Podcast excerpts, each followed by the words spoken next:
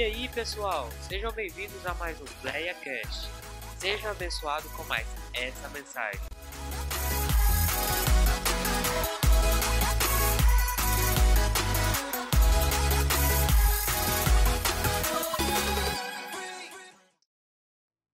Primeiro Reis 17, versículo 8. Então veio a ele a palavra do Senhor dizendo: Levanta-te, vai a Sarepta, que é de Sidom, e habita ali, e eis que ordenei ali uma mulher viúva que te sustente. Então ele se levantou e foi a Sarepta. Chegando à porta da cidade, eis que estava ali uma mulher viúva, repita comigo, apanhando lenha. Mais alto, fala assim: tinha uma mulher viúva, apanhando lenha. Aí o texto diz assim: Ele a chamou e lhe disse: Traz-me, peço, num vaso, uma vasilha, um pouco de água para que eu beba. Indo ela trazê-la, ele a chamou e lhe disse: Traz-me agora também um bocado de pão na tua mão. Porém, ela disse: Vive o Senhor teu Deus. Perceba que ela não diz meu nem nosso. Ela diz é teu. Então, se é teu, é teu e não é meu. Vive o Senhor teu Deus, que nem um bolo tenho, senão um punhado de farinha na panela e um pouco de azeite numa botija. E vês aqui, apanhei dois gravetos e vou prepará-lo para mim e para o meu filho, para que o comamos e morramos. Então ela tem certeza que depois daquela refeição ela vai comer e vai morrer.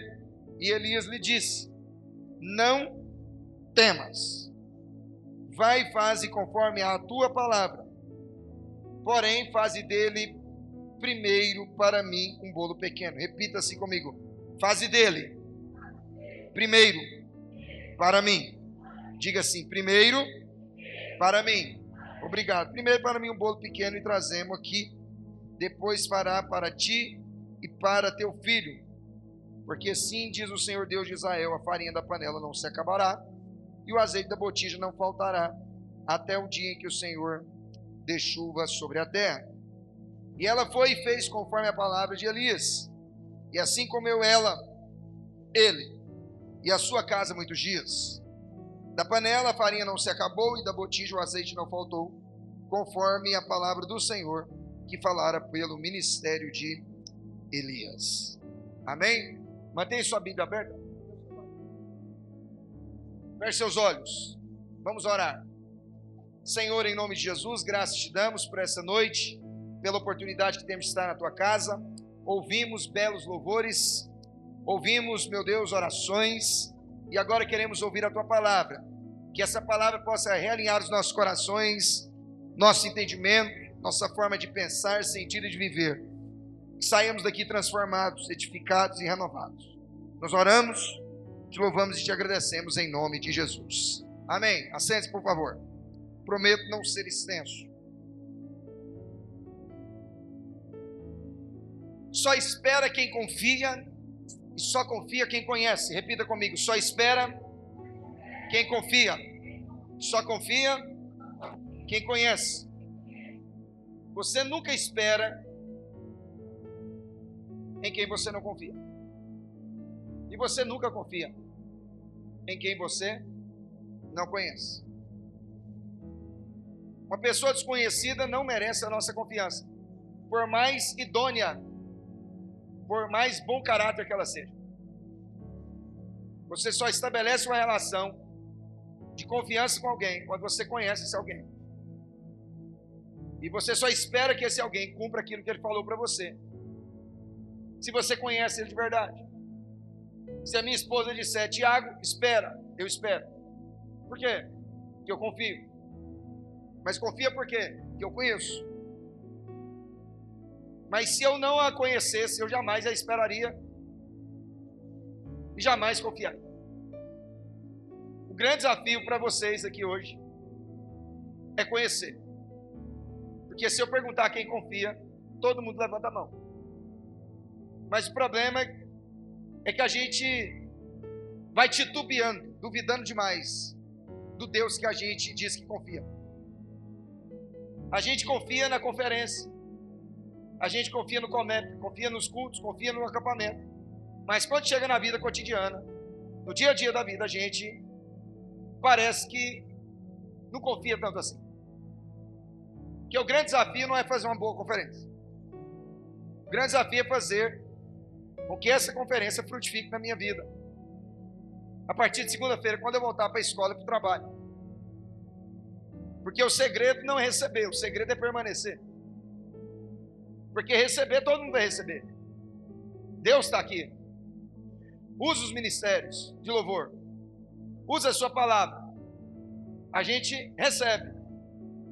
Mas o desafio não é receber, o desafio é permanecer. E só frutifica quem permanece. Jesus disse em João 15: Se permanecerdes em mim e a minha palavra estiver em vós, pedireis o que quiserdes e vos será feito. Se permanecerdes em mim, todo aquele que estando em mim permanece e é irrigado por mim, ele produz fruto.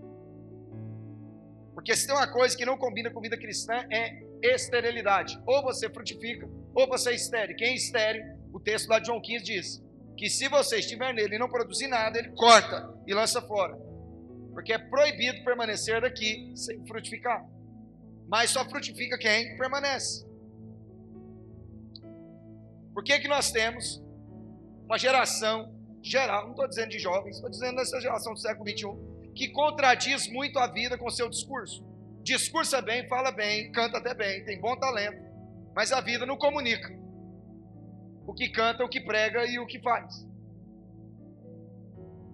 Nós temos uma boa geração talentosa, mas temos uma geração em muitos locais da sua vida vivendo um fracasso no seu testemunho. E por que, que o fracasso está estabelecido nessa geração, como na minha também? Porque é uma geração que gosta de sentir, mas não gosta de pensar. Infelizmente, a minha geração gosta demais de sentir. E é bom sentir? É. Mas quem vive pelo que sente, quando deixar de sentir, nunca mais volta. Porque ele estabelece uma relação com Deus a partir de um sentimento. Se eu sentir, eu fico. Mas se eu não sentir, está frio, eu vou embora e desvio. E tem hora na vida cristã que você vai descer o joelho, você vai cantar e não vai sentir nada.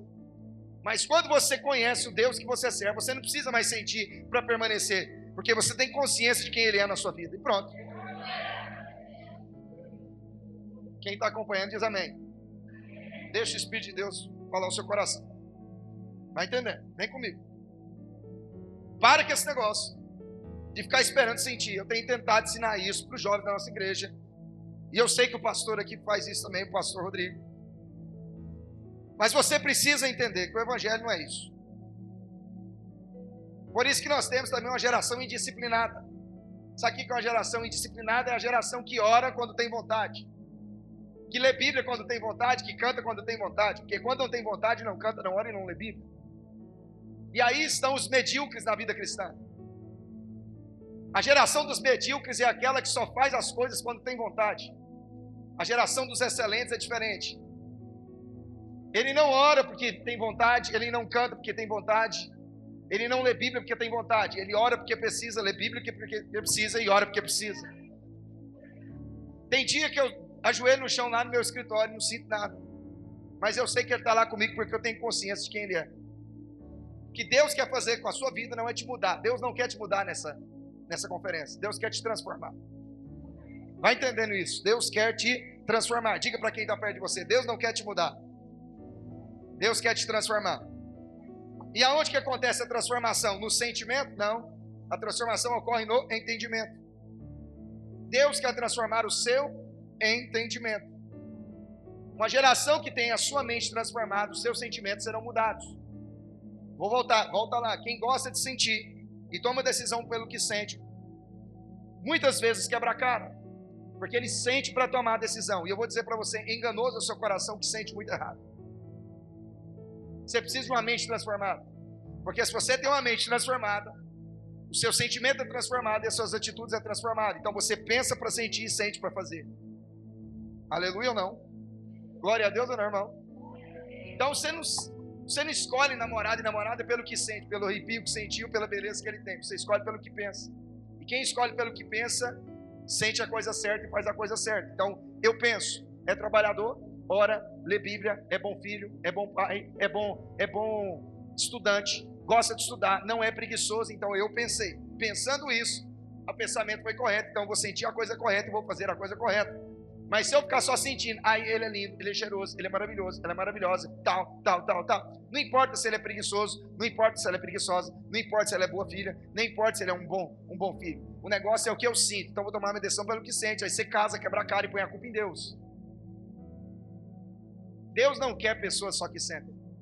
Porque não é proibido sentir na igreja, a gente sente. Mas a gente tem que sentir por um pensamento que foi ajustado em Deus. Quem está entendendo diz amém. Glória a Jesus, amém. Deus quer te transformar, e para Ele te transformar, você tem que conhecer. Os meus jovens já estão cansados de ouvir isso, eu vou dizer para vocês aqui que fé não é confiança. Quando a gente diz fé, fé é o quê? Confiança. Fé não é confiança. Fé é o quê? Fé é conhecimento. Ué, não é não, pastor, é confiança. Não. Confiança é resultado de quem conhece. Vem comigo. Presta atenção. Deixa a sua mente borbulhar. Vem comigo.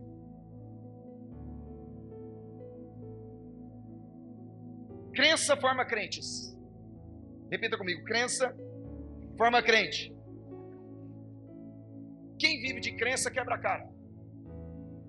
Levanta a mão e diz: A vitória é minha, a vitória é minha, a vitória é minha. Isso é confissão positiva. Isso não é fé, isso é crença. Aí quando eu grito que a vitória é minha, eu chego lá fora e a derrota vem, aí eu abandono a fé, eu abandono a crença, abandono Jesus, porque eu criei muito no que falei. Disseram para você, um pregador coach talvez disse para você, que você tem que olhar para dentro de você e procurar o seu melhor. Não olha para dentro de você. Porque o que tem dentro de você é feio demais. O nosso coração é corrompido, a nossa natureza é depravada. Calvino disse isso, Armínio disse isso, Jesus disse isso. O homem é mau. O Evangelho não te chama a olhar para dentro, o Evangelho te chama a olhar para fora. Olha para Jesus, o autor e consumador da sua fé. Então não olha para dentro de você e não procura recursos em você, porque você não tem nada de bom. O homem é mau, Deus é bom, o tempo todo Deus é bom. E assim. Então não olha para dentro de você, olha para fora. O coach te chama para olhar para dentro, o evangelho te chama a olhar para fora. Olhe para Jesus, firma os olhos nele, porque ele é a nossa esperança. Quem está entendendo diz amém. Então, o que, é fé? A fé vem pelo ouvir e ouvir pela palavra de Deus. Então, a fé vem pelo ouvir e ouvir pela. Quem ouve pela, ouve conhecendo. Então, a fé é conhecer. Sim ou não? Se a fé vem pelo ouvir e ouvir pela, eu recebo fé quando eu conheço. Então, fé é conhecimento. E se eu conheço, eu espero. E o que é esperança? É um sentimento de quem vê como possível a realização daquilo que deseja ele tem confiança que aquilo que ele almejou irá acontecer. E ele tem uma expectativa e espera na realização. Mas a expectativa dele não é abstrata, a expectativa dele não é ufanista, a expectativa dele é certa, ele conhece. E aqui no texto que lemos, narra a história da viúva de Sarepta. Mas antes de falar da viúva de Sarepta, eu vou falar de Elias. Elias é um homem que conhece. Vem comigo. Elias é um homem que conhece. Abra sua Bíblia aí, 1 Reis, capítulo 17. Vem comigo. Como que ele conhece? Hoje o Senhor te trouxe aqui para transformar o seu entendimento. Vem comigo. Deus quer transformar o seu entendimento. Deus não quer te mudar, Deus quer te transformar. Se a parede aqui, olha essa parede aqui, ó, é igual a parede lá na minha igreja. Eu tenho certeza que já pintaram, já pintaram, já pintaram, e ela continua parecendo defeito. Por quê? Porque ela foi mudada, ela não foi transformada. Como é que faz para transformar ela? Joga no chão e levanta outra. O problema é que a gente está pintando a nossa vida e está cheio de mofo ainda. A gente está querendo mudar o que não muda. Porque o segredo da parede não está na tinta, o segredo aqui dessa parede está no reboco. Entenda? Deus não quer mudar o seu estereótipo, Deus quer mudar o reboco, o coração, a sua vida por inteiro, porque Ele transformando o interior, o interior jorra para a vida exterior, de maneira que o nome do Senhor é glorificado em sua vida. Elias, Elias, então Elias, o tesbita, versículo 1, capítulo 17. Dos moradores de Gileade disse Acabe: Vive o Senhor Deus de Israel, perante cuja face estou. Repita comigo: perante cuja face estou. O que, que tem Elias? Qual que é o segredo do profeta? É que ele vive perante a face de Deus. Elias não tem tempo devocional, Elias tem vida. Vem comigo. Deus não quer que você tenha tempo devocional, Deus quer que você tenha vida devocional. Orai sem cessar, porque o prazer dele está na lei do Senhor, e na sua lei medita de dia e de noite. Ele não medita só no tempo, ele medita na vida. Ele não ora só no tempo, ele ora o tempo inteiro. Amém, amém? Amém? Então Elias conhece. Elias conhece sim ou não? Sim. E se ele conhece, ele confia. É tão interessante que o que o Elias faz, Deus faz. Por quê? Porque Elias não fala dele, Elias é boca de Deus. Deus não precisa mais de uma geração que fale sobre ele. Deus precisa de uma geração que seja boca dele. Vou repetir. Deus não precisa de uma geração mais que fale sobre ele. Deus precisa de uma geração que seja boca dele. Deus quer que você seja boca dele. Repita com ele, repita para o seu irmão assim: Deus não quer que você fale sobre ele. Deus quer que você seja boca dele. Então esse é Elias. E o Elias vai com tudo, irmão. Sabe qual? É? Olha para mim aqui. Elias vai aonde? Em Acabe. Quem é Acabe? Rei de Israel. É um rei legal? Um rei péssimo.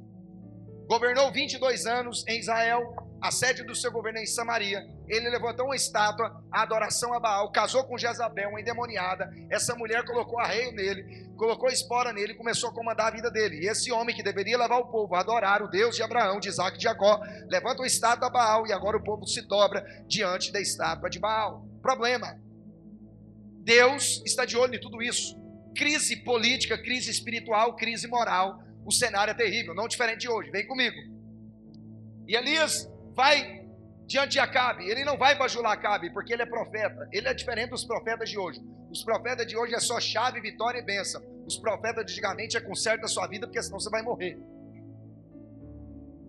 Quem está entendendo diz amém. Deus tem profeta hoje? Tem.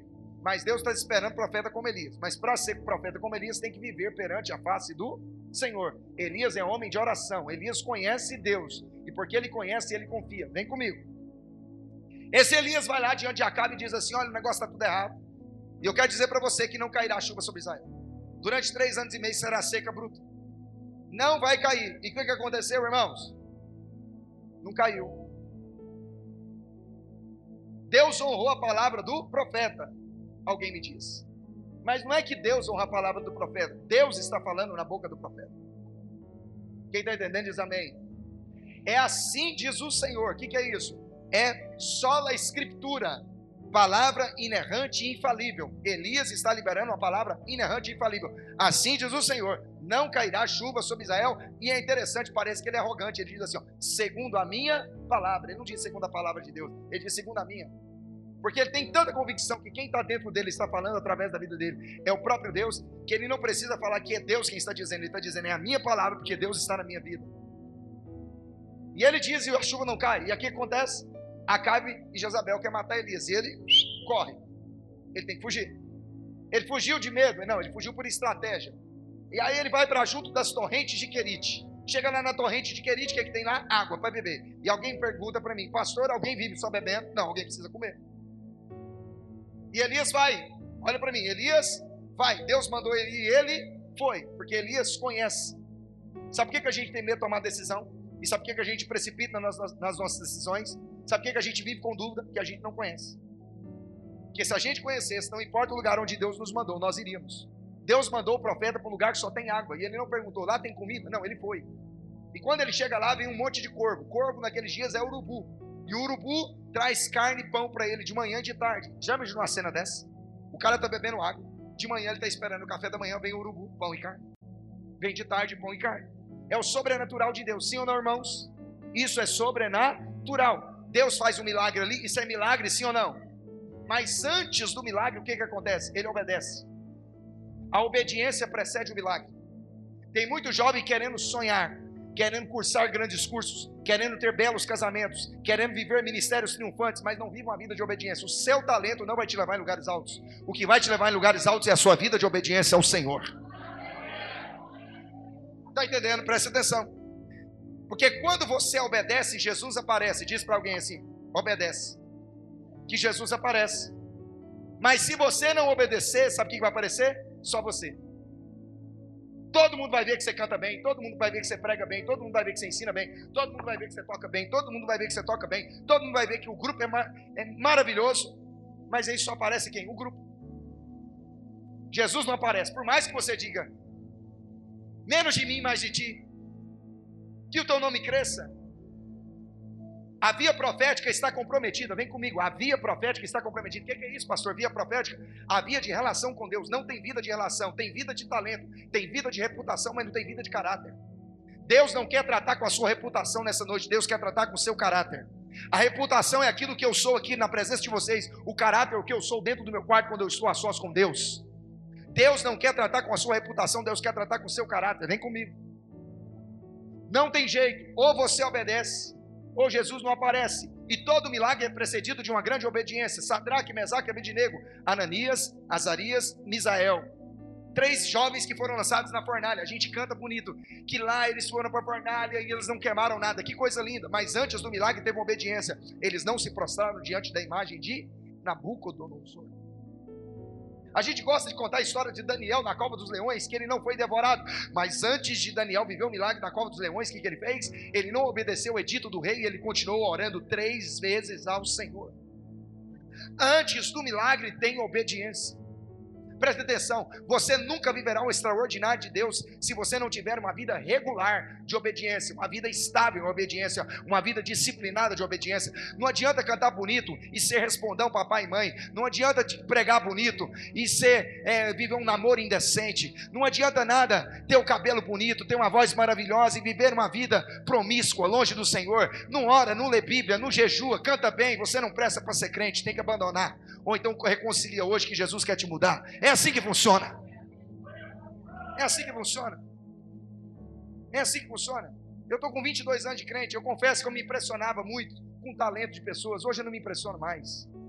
Na verdade, eu não ando criando expectativa mais em ninguém, porque do homem a gente só tem que esperar o mal. Quando vier o bom, a gente celebra. Quando vier o mal, a gente fala, eu já sabia.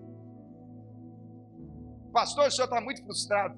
O senhor está abandonado. O senhor está um um marido mal amado, eu sou um marido muito bem amado, vivo muito bem com a minha mulher, há 10 anos tem três filhos, tem uma igreja maravilhosa que eu amo, eles me amam, e é assim demais, e é bom demais, e a gente ama onde a gente vai pregar, mas eu quero dizer para você, para com isso.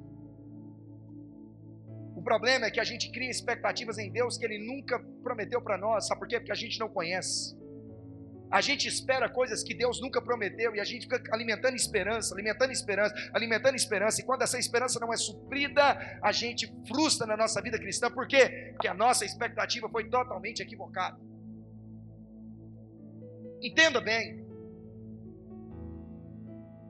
Elias correu, viveu um milagre, depois mandou ele para uma cidade onde tinha uma tal de viúva de Sarepta. Essa mulher nem crente não é mulher viúva, pobre, num lugar de seca, e Elias vai de novo. O que, é que essa mulher está fazendo? Ela está apanhando lenha. Ela está apanhando lenha para quê? Para fazer a última refeição. Ela vai comer, vai dar para ela, vai dar para o seu filho e vai morrer. Ela tem certeza. É a última vez que eu vou encher a barriga, vou dar para meu filho e vou morrer, porque não tem chuva mais. Elias disse: não vai cair chuva, nem orvalho vai cair. Não tem chuva, o gado morreu, a planta secou, só tem um pouco de farinha, um pouco de azeite. Vem comigo. Ela tem pouco. E Elias vai lá. Ele se levantou e foi a Sarepta, chega à porta da cidade, a viúva está apanhando lenha. E ele chega lá e já vai batendo pênalti. Preste atenção, o cara nem relacionamento com ela tem, mas ele é profeta. E profeta é o seguinte: quando o profeta chega na história do Antigo Testamento, é a própria presença de Deus. Quando você estuda a história de Israel, quando um profeta chega na cidade, todo mundo treme, porque vem um recado de Deus e o negócio vai acontecer. É profeta de verdade. E esse profeta chega, mas só que essa mulher não é crente. E ele diz para ela: Olha, eu fico imaginando ele dizendo boa tarde, e ela dizendo boa tarde. Vai lá e traz um, uma aguinha para eu beber, que eu estou com sede. E o interessante é que essa mulher levanta e vai buscar. Ela nem conhece o cara, mas ela vai. E quando ela está indo, ele fala: volta aqui de novo. Eu não quero só água, não. Traz também um pouquinho de pão que eu estou com fome. Agora o negócio aperta, porque o que ela tem é do, dela e do filho. Mas sabe o que é mais lindo na história dessa mulher? É que ela não diz para o profeta que não vai fazer, ela só conta a história e diz assim: Olha, eu só tenho um pouco de farinha, um pouco de azeite, vê aqui essas duas lenhas, aqui, esse cavaco. Eu vou fazer a última refeição para mim e para o meu filho, nós vamos comer e vamos morrer. É isso que eu tenho para te dizer. Essa é a minha história. Olhe para cá. Sabe o que o Senhor está dizendo para nós essa noite? Deus está requerendo coisas de nós. Deus está requerendo muita renúncia de nós. Presta atenção, jovem. Perca tudo na sua vida. Perca os amigos que você tem. Perca o namorado que você tem. Perca a namorada que você tem. Mas não perca a presença do Espírito Santo na sua vida. Não perca. O Senhor quer renúncia de você, porque o Evangelho é negar a si mesmo. Quem diz para você que o Evangelho é venha e, e tenha tudo que você quiser, mentiram para você. Alguém um dia disse para mim: Nossa, pastor, estão vendendo o evangelho. Eu disse: Qual evangelho? O evangelho de Jesus. Eu falei: Não, esse evangelho é ruim de vender. Alguém falou assim: É por quê? Ué, porque o evangelho de Jesus é o seguinte: se você quiser vir após mim, negue-se a si mesmo, tome a sua cruz e siga-me. Pois aquele que quiser perder a sua vida ganhará, mas aquele que ganhar vai perder. Ninguém está vendendo esse evangelho, estão vendendo outra coisa que não é evangelho. Isso aí que vocês estão ouvindo aí nesse mundo não tem nada a ver com o Evangelho de Jesus. Porque o Evangelho de Jesus é ruim de vender. O Evangelho de Jesus não te chama para ganhar, te chama para perder. Crente não tem que aprender mais a ganhar, crente tem que aprender a perder. Hoje, infelizmente, as campanhas na igreja é chave da vitória, bênção, milagre, promessa. O senhor tem alguma coisa contra isso, pastor? Não, eu sei que Deus tem bênção, tem milagre, tem cura, tem maravilhas para você. Mas o Evangelho de Jesus não é ganhar, o Evangelho de Jesus é perder. Portanto, todo aquele que quiser vir após mim, negue-se a si mesmo. Tome a sua cruz e siga-me. Pois aquele que quiser ganhar a sua vida, perdê-la. Mas aquele que perder a sua vida por mim, ganhará. Abre a boca e diga glória a Deus.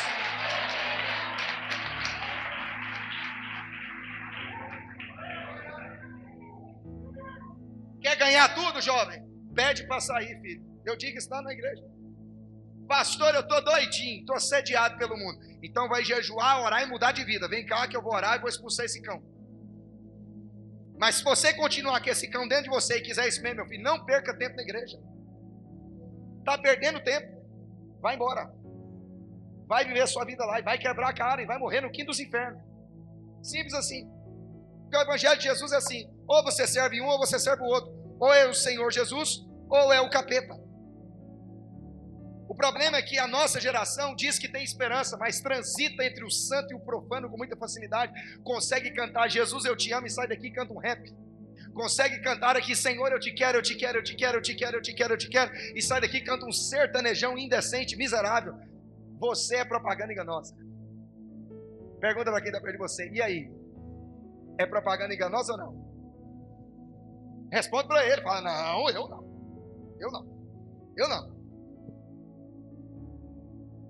Essa mulher está batida? Não, é. Uma vez o salmista disse no Salmo 42: Por que está assim tão triste a minha alma? Por que te martirizas dentro de mim? Põe a tua esperança em Deus, porquanto ainda o louvarei por tua presença salvadora. Ó oh, meu Deus, é o salmista dizendo para ele mim.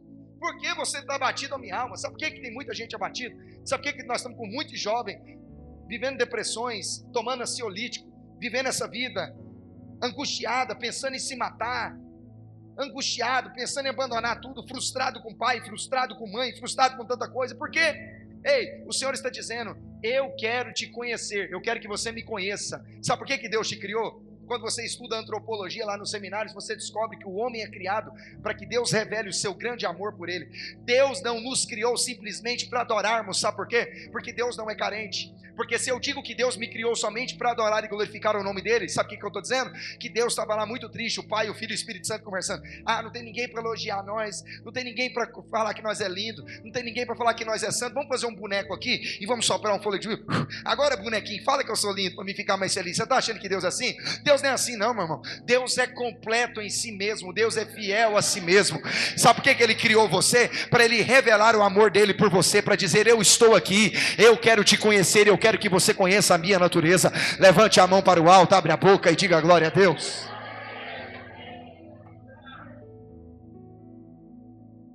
Tem adversidade? Tem. Mas você não precisa de motivo para queixar, sabe por quê? Porque você tem o um Espírito Santo com você. Repita, eu tenho o um Espírito Santo comigo. Eu gosto de dizer para as pessoas, não é chamar a presença. Às vezes a gente solta aqui para o louvor e fala assim, irmãos, vamos cantar e chamar a presença. Você não chama a presença que a presença não está de fora, a presença está de dentro. Aonde que o Espírito Santo habita? Ele habita aqui? Então você não precisa chamar. Você tem que dizer, Espírito Santo, faz jorrar a presença através da minha vida.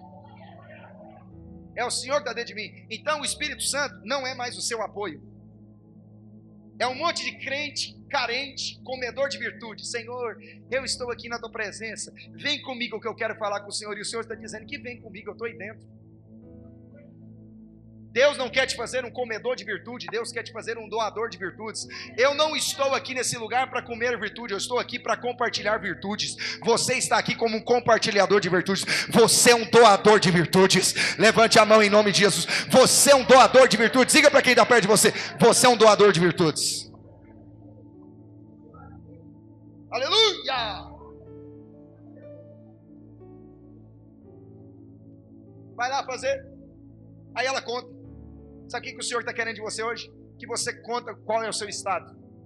O Senhor está dizendo: Eu te quero, quero falar com você, quero te transformar. Faz isso, faz isso, faz isso. E você está pensando assim, mas como? Não pergunta como. Só diga assim: Senhor, eu estou aqui, eu tenho pouca lenha, eu vou comer, vou morrer. Sabe o que o Senhor está querendo dizer para você? Diga hoje: Senhor, nem de Bíblia eu gosto mais nem de orar eu gosto mais. Eu estou aqui na igreja rindo para todo mundo, mas só o Senhor sabe como é que está meu coração. Eu estou arrebentado, eu estou amargurado, eu estou frustrado, eu estou pensando em desistir, eu estou com as emoções à flor da pele, eu acho que eu sou mais feio do que todo mundo, eu acho que eu sou mais feio do que todo mundo, eu estou sentindo umas coisas aí que é proibida, eu não estou muito bem resolvido com a minha sexualidade. Senhor, tem alguma coisa dentro de mim, está tudo muito ruim, o Senhor está pedindo, mas eu estou dizendo, eu não estou dizendo que eu não vou fazer, eu estou dizendo que o negócio está ruim, está amargurado. Meu pai é um problema, minha mãe é um problema, eu já fui tocado, já fui violentado sexualmente, já falaram coisas para mim. Eu, me, eu acho que eu sou o cara mais burro, eu acho que eu sou a menina mais burra, eu sou frustrado da escola, ninguém olha para mim. Eu olho para todo mundo, acho que todo mundo é lindo e acho que eu sou muito feio. Senhor, eu estou amargurado, eu estou frustrado porque eu não consigo passar no vestibular. Eu na escola eu sou um péssimo aluno, está tudo arrebentado. Eu estou arrebentado, e é isso que ele quer ouvir hoje. Ele quer ouvir quem é você. Porque o Deus que eu conheço é um Deus íntegro é um Deus idôneo, é um Deus que ouve você e trata com você como você está. E a partir de uma confissão existirá cura. Só há cura depois da confissão. Eu não chego no médico e diz, aí ele fala, pois não, e eu. Aí ele, o que, que você está sentindo? É igual sentir a presença, né? O crente gosta demais. Os pentecostais, o negócio, a gente gosta demais de sentir a presença. Agora você já imaginou, eu chego com o pastor Rodrigo, pastor Rodrigo, vamos lá em casa. Senta aí no sofá, pastor. Aí senta. Aí eu sento do lado dele e falo, fecha o olho, pastor. Aí, para quê, pastor Tiago? Fecha o olho e sente a minha presença. Você acha que Deus quer isso, irmão? Que negócio é esse? Deus quer comunicar com o seu entendimento. Presta atenção, Deus quer comunicar com o seu entendimento. É assim que eu ando dirigindo. Deus comunica com o entendimento, transforma o meu entendimento, porque a transformação acontece aqui. Sobre tudo que se deve guardar, guarda o teu coração, porque dele procede as saídas da vida. Coração não aqui, coração é aqui, levemente. O que Deus quer fazer é transformar o nosso entendimento. Para quê? Para que experimentemos qual seja a boa, perfeita e agradável vontade do Senhor. Deus quer inculcar a palavra dele na sua mente nessa noite. Ela contou e aí o profeta liberou uma palavra. Olha, eu sei que você tem pouco, beleza, mas eu tenho notícia para você. Não temas, vai lá e faz a comida. Mas faz primeiro para mim. Repita comigo: faz primeiro para Deus. O problema é que a gente tem pouco e a gente está retendo. E o Senhor está dizendo: faz primeiro para mim. A gente está dizendo: Senhor, eu tenho tão pouco. Eu tenho pouquinho demais. Eu tenho que pegar. Eu, é minha muletinha, Jesus. Eu vou comer e vou morrer. Não, mas eu quero, eu quero isso aí. Eu quero tudo. Eu quero primeiro. Eu sei que você tem pouco. Senhor, mas é pouquinho. Não, faz primeiro para mim. Porque o Deus que requer de você algo, o Deus que requer de você renúncia, o Deus que requer você de obediência, ele sempre tem uma promessa. Ele diz: vai e faz conforme a tua palavra, mas faze dele primeiro para mim um bolo pequeno e traz aqui fora. E depois você fará para você e para o seu filho. Primeiro você faz para Deus, depois você faz para você. Aí ele diz: Porque assim diz o Senhor Deus de Israel: a farinha da panela não se acabará, o azeite da botija não faltará, até o dia em que o Senhor fizer chover sobre a terra. Aí a gente dá glória a Deus pela multiplicação, mas o desafio é fazer primeiro para Ele. Sabe o que o Senhor está dizendo? Eu quero o seu primeiro tempo. Quando você acordar de manhã, jovem, adulto que aqui está, eu quero o seu primeiro tempo. Antes de você mexer no celular, antes de você conversar com alguém, eu quero que você lave o rosto, escova os dentes, se ajoelha e vai orar e buscar a minha face. Antes de você trabalhar, eu quero que você medita na minha palavra. Antes de você cuidar dos seus negócios, eu quero que você cuide da minha casa. Antes de você querer honrar os seus amigos, eu quero que você me honre. Antes de você obedecer os seus pais, eu quero que você me obedeça. Eu quero ser, eu quero ser prioridade na sua vida. Ou você acredita nisso, irmão, ou você abandona. Deus não aceita ser secundário nem terciário na sua vida. Faz primeiro para mim, assim diz o Senhor. Agora você acha que é fácil? Ela tem que ir para a cozinha. O fogão, com certeza, é a lenha. Não tem fogão a gás. E ela derrama o azeite, derrama a farinha. Uma indagação surge no coração dela. Se eu fizer primeiro para mim, eu vou comer. Vou encher. Vou dar para meu filhinho. Para, vou morrer. Mas vai que esse profeta está certo. E eu faço primeiro para ele. E alguma coisa acontece. Por que, que ela tem a dúvida? Porque ela não é crente. Você? Você é crente, irmão? Você é crente sim ou não? Não é para você só crente, porque crença forma crente, fé forma justo, porque o justo viverá pela fé. Sabe o que é fé do justo? É fidelidade. Sabe o que, é que ele espera? Que ele conhece. Todo mundo que tem fé recebe o que quer? Sim ou não? Quando a gente fala, fulano tem uma fé extraordinária, a gente diz que esse fulano recebe coisas extraordinárias. Sim ou não? Abra sua Bíblia em Hebreus 11, 13. Joga aqui na tela para mim. Hebreus 11, 13. Não é para você escandalizar, tá? Está na Bíblia, viu, irmão? Então ninguém vai poder falar, o pastor Tiago é um herege. Eu tenho uma notícia difícil para te contar. Que nem sempre quando você tiver fé, você vai ter o que você quer. Está lá em Hebreus 11, 13. Falou dos heróis da fé todos os heróis da fé. A gente fala, herói da fé é aquele que teve tudo. É ou não é? Mas o texto diz o quê?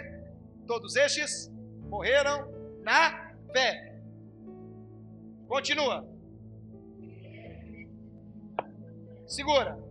Vamos lá, até promessas. Vamos lá. Todos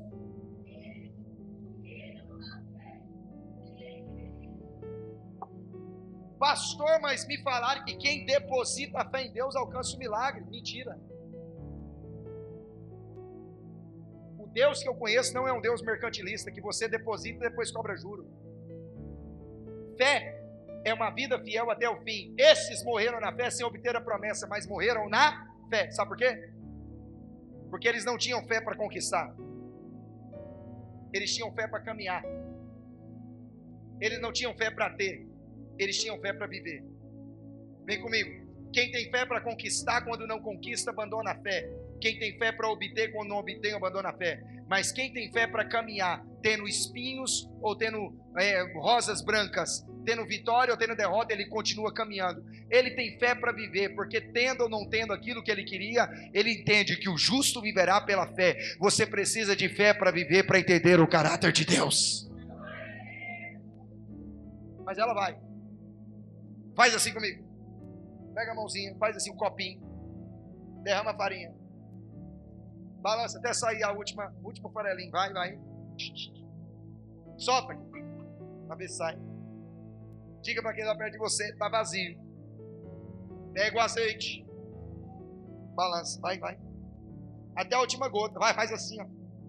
Balançou? Diga para quem está perto de você, está vazio. Agora diz assim para ele, e agora? Vai comer e vai morrer? E aí? Qual é a sua decisão? Qual? Mas você tem esperança. Olhe para mim aqui. Você confia no caráter de Deus? Sim ou não? Então pega a colher e mexe. Mexe e faz o bolo. Só que ainda não decidi se é meu ou se é do profeta. Imagina ela pensando, e agora? Ela perguntando, e agora, José? E a festa acabou. Vai, balan mexe, mexe, mexe, mexe. O bolo está ficando bom, sim ou não? Diga sim. Mas o bolo é de quem? Certeza. De quem é que é o bolo da sua vida? É seu ou é dele? Ela tem que decidir. A Bíblia não conta como um milagre acontece mas ela decide no seu coração fazer primeiro para quem? O profeta. Perceba que ela tinha uma última lenha de esperança, agora ela faz para o profeta. Balança, mexe. Agora, sabe o que eu fico imaginando? Ela dentro da dispensa. E de repente, quando ela está mexendo na massa do bolo, uma lata de farinha supida. E ela olha para trás e fala: Deu certo. Mexe mais rápido. As botijas de azeite agora começam a supitar. Sabe por quê? Porque enquanto eu faço o primeiro para Deus, Deus visita a minha casa com providência. Vai mexer mais? Vai, balança, mexe. Enquanto você está aqui, jovem, dentro dessa igreja, só Deus sabe como você chegou. Enquanto você está aqui adorando, louvando a Jesus, cantando ao Senhor e louvando ao Senhor, Deus visita a sua casa, Deus visita seus pais, Deus visita a sua família. Deus te visita nesta noite, para a glória do nome dEle. Fica de pé em nome de Jesus.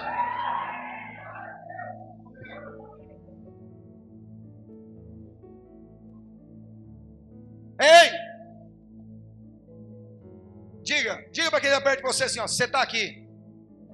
Deus está cuidando de tudo. Diga, pode mexer. Faz primeiro para Ele. Porque da sua casa cuida Deus. Diga assim: do seu marido cuida Deus. Da sua futura esposa cuida Deus. Da sua vida financeira cuida Deus.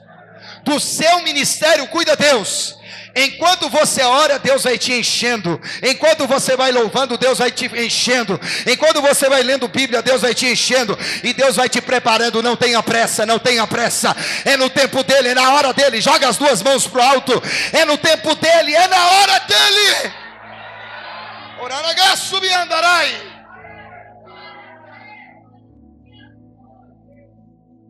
Joga aí para mim o texto aí, 1 Reis 17 versículo 15. Olha para o texto. Então vamos encerrar. Então Elias. Tá bom, esse é o começo, claro. Vamos ler junto comigo. Um, dois, três e. E ela foi e fez conforme a palavra de Elias. Segura. Repita assim. E assim comeu. Ela e ele, qual ele? Qual ele que é esse aí? Não é o filho dela, é Elias, amém? Vamos lá, assim comeu ela e ele e a sua casa muitos dias. Diga assim, foram muitos dias. Mas peraí, quantos dias, pastor? fui pesquisar, dois anos. Mas quem mora na casa? Ela e o filho. Não, Elias não mora lá, não é. Ele chegou de fora, é. Mas o texto diz que o Elias também comeu. Passou, vem cá. Fica aqui perto de mim.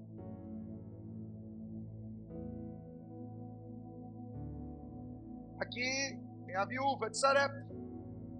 E aqui é o profeta. Meu amigo, né, cara?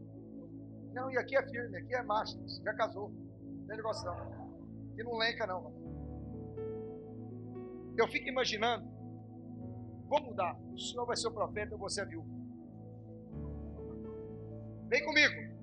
Repita comigo. Assim comeu ele, ela e a sua casa muitos dias.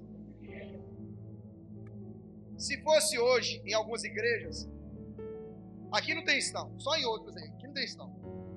Alguém receberia o milagre da multiplicação e diria: Profetão, Pai do Senhor, muito obrigado. Vai-te em paz.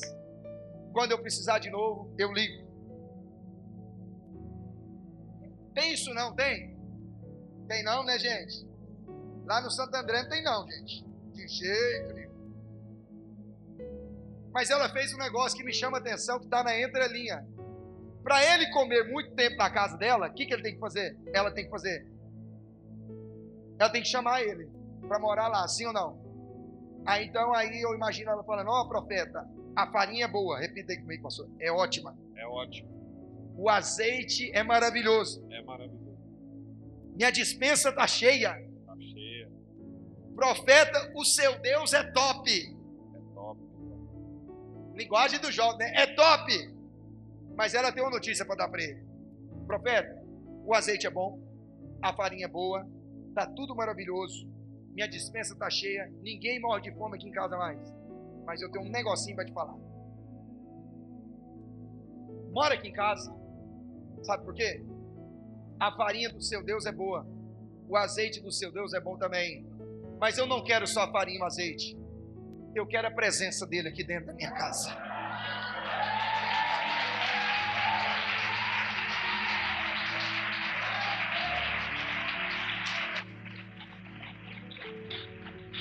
Repita assim comigo: Eu tenho a presença. Bate no peito, diga assim: Eu tenho a presença. Deus não tem só namorado, namorada, casamento, ministério. Deus tem experiências extraordinárias para a sua vida. Você precisa viver experiências extraordinárias para a sua vida. Jogue as suas mãos para o alto, abre a boca e adore a Deus nessa noite. Arabacantarai. Levante a voz, juventude, e comece a glorificar a Deus e diga: Eu quero a presença, eu quero a presença, eu quero a presença, eu quero a presença, eu quero a presença. Pega na mão do seu irmão aí, vamos lá, vamos encerrar. Balança a mão dele e diga assim: Ainda há esperança. Diga: Ainda há esperança. Diga: Ainda há esperança.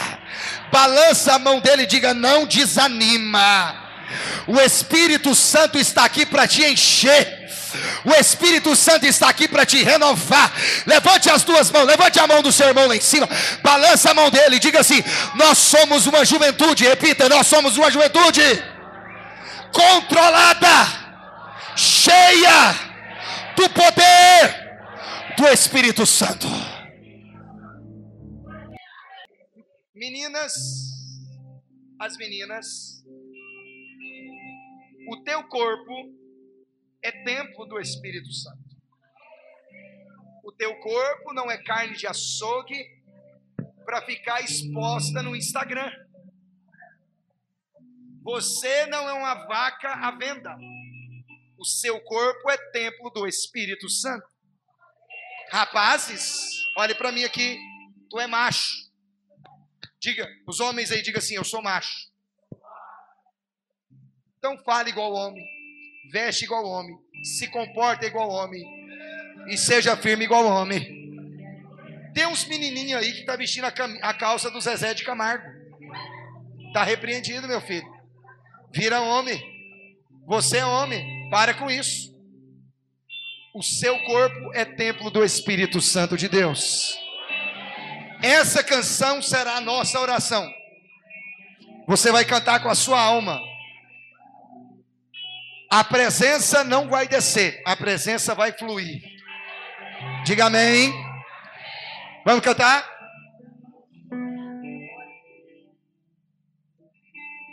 Levante a mão direita para o alto e vamos cantar juntos. Você é bem-vindo a Diga! A casa é sua, pode Olha ela dizendo. Me esvazio de mim. Me esvazio de mim.